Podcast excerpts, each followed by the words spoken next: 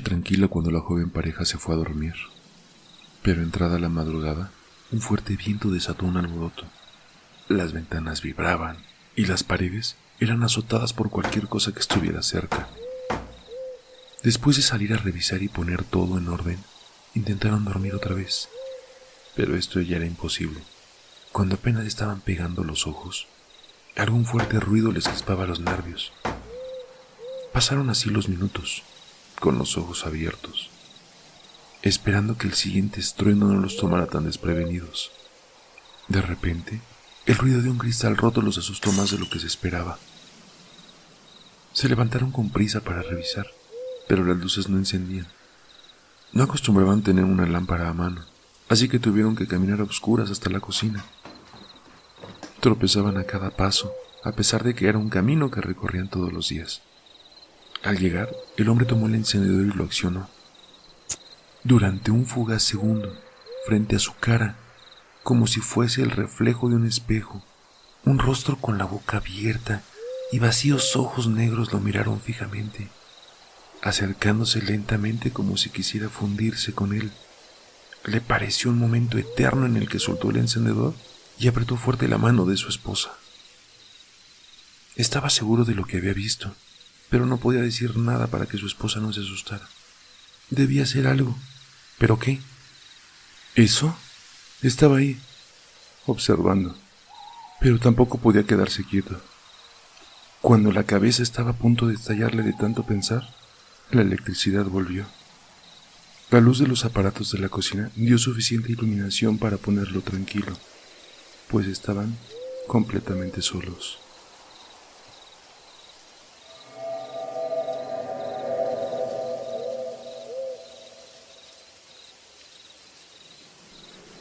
Para aquel entonces tenía ocho años. Mis padres habían salido para ir a una boda de una de mis tías y me habían dejado sola en casa porque mi hermano tampoco se encontraba. Yo no recuerdo ni siquiera dónde había ido él. Alrededor de medianoche, la oscuridad arrastraba cierta soledad en mí. Era tarde y mis padres no llegaban, además de que era la primera vez que me dejaban sin compañía en casa. Me entretenía y despejaba mi mente mirando la televisión en mi cuarto, pero conforme pasaba el tiempo, empezaba a incomodarme Sentía como si alguien me estuviese observando. Fui tomada por sorpresa por unos pequeños golpes debajo de mi cama, apenas audibles, pero claros para mí. En mi miedo hice lo que cualquier niño, y quizá algún adulto haría. Me escondí bajo las cobijas.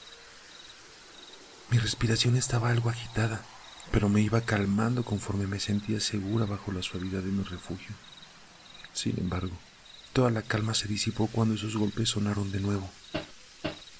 Cada vez eran más y más fuertes, y yo, yo solo podía enrollarme más y más en mi fortaleza. Luego de unos desesperantes minutos, no sé cuántos, mis padres llegaron. Entraron en mi habitación y me saludaron, y decidí no contarles nada a ellos, pues pensaba que quizá había sido el colchón después de todo. Ellos salieron de mi cuarto y fueron al suyo dejándome sola y viendo la televisión de nuevo. Pero la sensación de ser observada regresó. Por pura curiosidad y venciendo el miedo, miré bajo mi cama y noté un par de ojos amarillos que me observaban. Pertenecían a un pequeño niño de no más de cinco años, de ropas rasgadas y ensangrentadas. Una gran sonrisa de dientes filosos y unas mejillas teñidas con un líquido rojo Sentía el temor cortando mi respiración como navaja, mientras el niño extendía su mano hacia mí, intentando tocarme. Me alejé inmediatamente y corrí con todas mis fuerzas a la habitación de mis padres, contándoles lo que había visto. Obviamente no me creyeron y me dijeron que dejara de inventar cosas, que ya me fuera a dormir.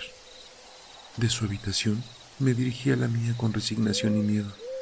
Asomándome por la puerta, el niño no estaba ahí. Traté de dormir, pero no podía sacar su imagen de mi cabeza.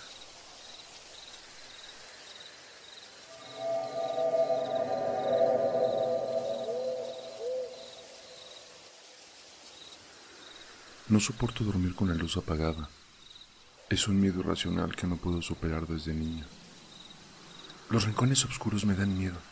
Nunca entro en los armarios y hasta hace poco me sentía muy incómodo en las salas de cine. Es algo muy estúpido, lo sé, pero no puedo evitarlo. Incluso el día de hoy, con 36 años recién cumplidos y un matrimonio bastante estable, tengo que dejar una pequeña lámpara encendida al lado de mi cama. A mi esposa no le molesta, sabe muy bien cómo es mi fobia y yo doy gracias a Dios porque sea comprensiva. No le gusta que sea tan permisivo con nuestro hijo en lo que las luces nocturnas respecta. No quiero que crezca con el mismo trauma, suele decirme. A su edad, hay ciertas cosas con las que debe de aprender a lidiar. Sé muy bien a lo que se refiere. No quiere que se vuelva un perturbado como yo. Me duele que piense así, pero no puedo negar que tiene razón. Yo tampoco quiero. De hecho, sé que mi miedo es absurdo pero tiene un terrible episodio que no puedo olvidar desde los seis años. Es todo culpa de esa maldita alucinación. Yo estoy en mi cama, mirando hacia la ventana con las cortinas puestas. Apenas entra un rayo de luz de luna, pero no es suficiente. La penumbra lo envuelve todo, haciendo imposible que pueda distinguir mi propia silueta. Mi padre acaba de contarme un cuento para que pueda dormir bien, pero lo he olvidado. Y ahora en todo lo que pienso es en esta maldita oscuridad. Y entonces lo escucho. Algo está trepando debajo de mi cama. Cierro los ojos con fuerza y me arrebujo entre las sábanas, esperando caer dormido de un momento a otro. Siento una presencia a mis espaldas y el corazón me late desbocado. Ah, es papá, trato de decirme. Ha vuelto para ver solo cómo estoy y nada más. De un momento a otro, lo que sea que está detrás de mí se inclina y escucho un murmullo en mi oído que me hiela la sangre. Sabes que él no vendrá para ayudarte. Cuando miro por encima de mi hombro, dos ojos ardientes como brasas me devuelven la mirada. Esta cosa no es un hombre. Tiene el cuerpo de uno, pero su cabeza parece la de un cerdo y una sonrisa de mente le llega casi de oreja a oreja. Grito y mis padres corren asustados a verme. Ahora sé que no fue más que una pesadilla, claro. Pero ¿cómo volver a apagar la luz cuando el miedo irracional me domina? ¿Cómo hacerlo? Cuando esta misma noche mi hijo me dijo algo que me estremeció como en la infancia. No apagues la luz, papá. Tengo miedo de que el hombre regrese. ¿De qué hombre estás hablando? Hablo del hombre malo. Lo vi ponerse pálido. Ese que tiene la cabeza de cerdo y se arrastra como uno.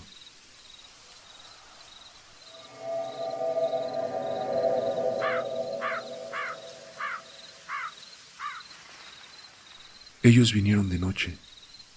Todos dormían en casa menos yo. Ruidos lejanos me despertaron un poco antes de que llegaran. Me quedé acostado mirando al techo. Primero sentí pasos, luego gritos ahogados y después solo silencio. Mi corazón se disparó, reaccioné y estiré un poco mi brazo. Sentí el calor corporal de mi hermanito que aún dormía. Aunque la cama era pequeña, aún quedaba un espacio entre los dos. Mi cuerpo reaccionó pesadamente, pero después de unos segundos pude sentarme sobre la cama. Un golpe fuerte provino desde la puerta de la entrada de la casa que me llegó a levantar del susto. Sentí que algo me apretaba la cintura y se aferraba a mí. Era mi hermanito, que con sus ojos llorosos y su cuerpo tembloroso parecía preguntarse lo que ocurría al mismo momento que buscaba protección. Lo primero que me vino a la cabeza fue ir a la pieza de mis padres, mas no tuve tiempo siquiera de levantarme cuando escuché los gritos de mi mamita. Suéltenlo. No lo golpeen. Nos tiramos al suelo y la cara se me transformó de la impresión. La puerta de la habitación se abrió de un patadón y luces intermitentes se asomaron. Pude ver que eran linternas, también a los hombres que las cargaban, aunque tuve más miedo por sus armas. Vestían uniformes y máscaras, cascos y botas. Uno entró y nos apuntó. Entre sus piernas pude divisar lo que ocurría en la sala de estar. Mis padres habían sido arrastrados fuera de su pieza y les propinaban fuertes golpizas. Uno de los hombres estaba ensañado con mi papá, pues le reiteraba patadas en pleno rostro, tanto que ya no podía ver sus facciones entre tanta sangre. Aquí hay dos niños, gritó quien nos amenazaba, mientras nos alumbraba la cara. Un compañero asomó al llamado y nos observó. Yo apretaba tanto a mi hermano como él a mí. Después de un momento, el superior hizo un gesto y se retiró. Pero el otro hombre nos apuntó con más decisión y preparó su arma. Por un instante subí la mirada y pude ver sus ojos. Noté un pequeño resplandor en su mirada, pero él apagó la linterna y todo quedó a obscuras. Me aferré con más fuerzas a mi hermanito. El ruido ensordecedor de camiones se escuchó de pronto. Cerré mis ojos y lloré. Luego escuché disparos. Todo está a oscuras. El silencio es aterrador, tanto así que puedo escuchar como mis pulmones inhalan y exhalan aire a bocanadas, como si fuera el respirar de una bestia que carga azotada por su amo. Todavía sentados en un rincón sobre el suelo, abrazados y tiritando de todo lo que podíamos sentir en ese momento mi hermanito y yo. Todavía preguntándole al vacío que había pasado. ¿Quiénes eran esos hombres? ¿Por qué secuestraron a nuestros padres? Pero sobre todo, ¿por qué nos dejaron vivir? Los disparos, si bien no nos mataron, sí sirvieron para dejarnos paralizados, sumidos en el interior de nuestras mentes. ¿Por qué el hombre desvió sus tiros? Quizá no tuvo el valor de asesinarnos. Solos, en medio de una noche desesperadamente negra, tirados en el suelo, dejados a nuestra suerte en un pueblo totalmente silente, solos y muertos de miedo, dos pequeños niños, indefensos y perturbados, a merced de todos los peligros que puedan pasarles, el terror amanado por mi hermanito y yo podía haber atraído a cualquiera de las criaturas tenebrosas y fantasmagóricas que nuestra infantil imaginación podrá concebir. Cualquiera. Pero una de ellas sí llegó. Primero sentimos calor. Un bochornoso aire nos llegaba en el rostro y nos irritaba los ojos. El aire se hacía pesado y comprendí que algo pasaba. De pronto, un golpe en la pared se sintió desde afuera. La respiración se nos dificultó a los dos y nuestra vista estaba alerta. No atinábamos a movernos, pero sí a agacharnos un poco más, hasta casi quedar acostados en el suelo. Mi hermanito hizo sonar los dientes y me abrazó como si de ello dependiera su vida. Mis oídos sintieron un leve zumbido, casi imperceptible, pero que fue creciendo y pude distinguir claramente de qué se trataba. Era un jadeo. Estaba dentro de la casa, lo que fuera que respirara así de fuerte. No sentíamos pasos, pero sentía que buscaba algo, escudriñando cada rincón. El temor me invadió pero cuando me controló por completo, sentí el impulso suficiente como para separarme un poco y asomar la vista hacia la sala de estar. Estaba muy oscuro, pero aún así pude ver el perfil de algo extraño. Y luego de la nada, unos ojos brillantes que me miraron fijamente.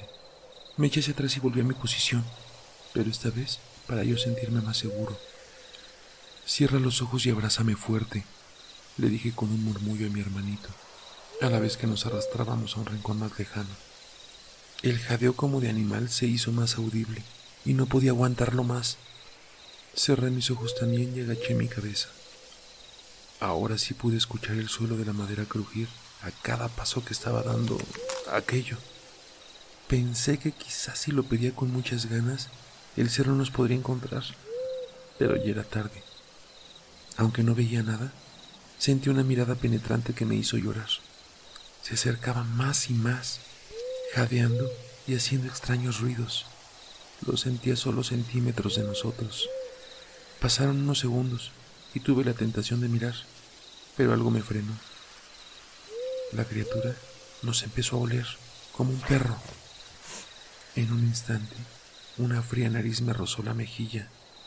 Mi corazón quería a toda costa salirse de mi cuerpo, Quería estallar en gritos de terror y entregarme a la situación, pero justo en el momento en que creía que me volvería loco, el ruido cesó.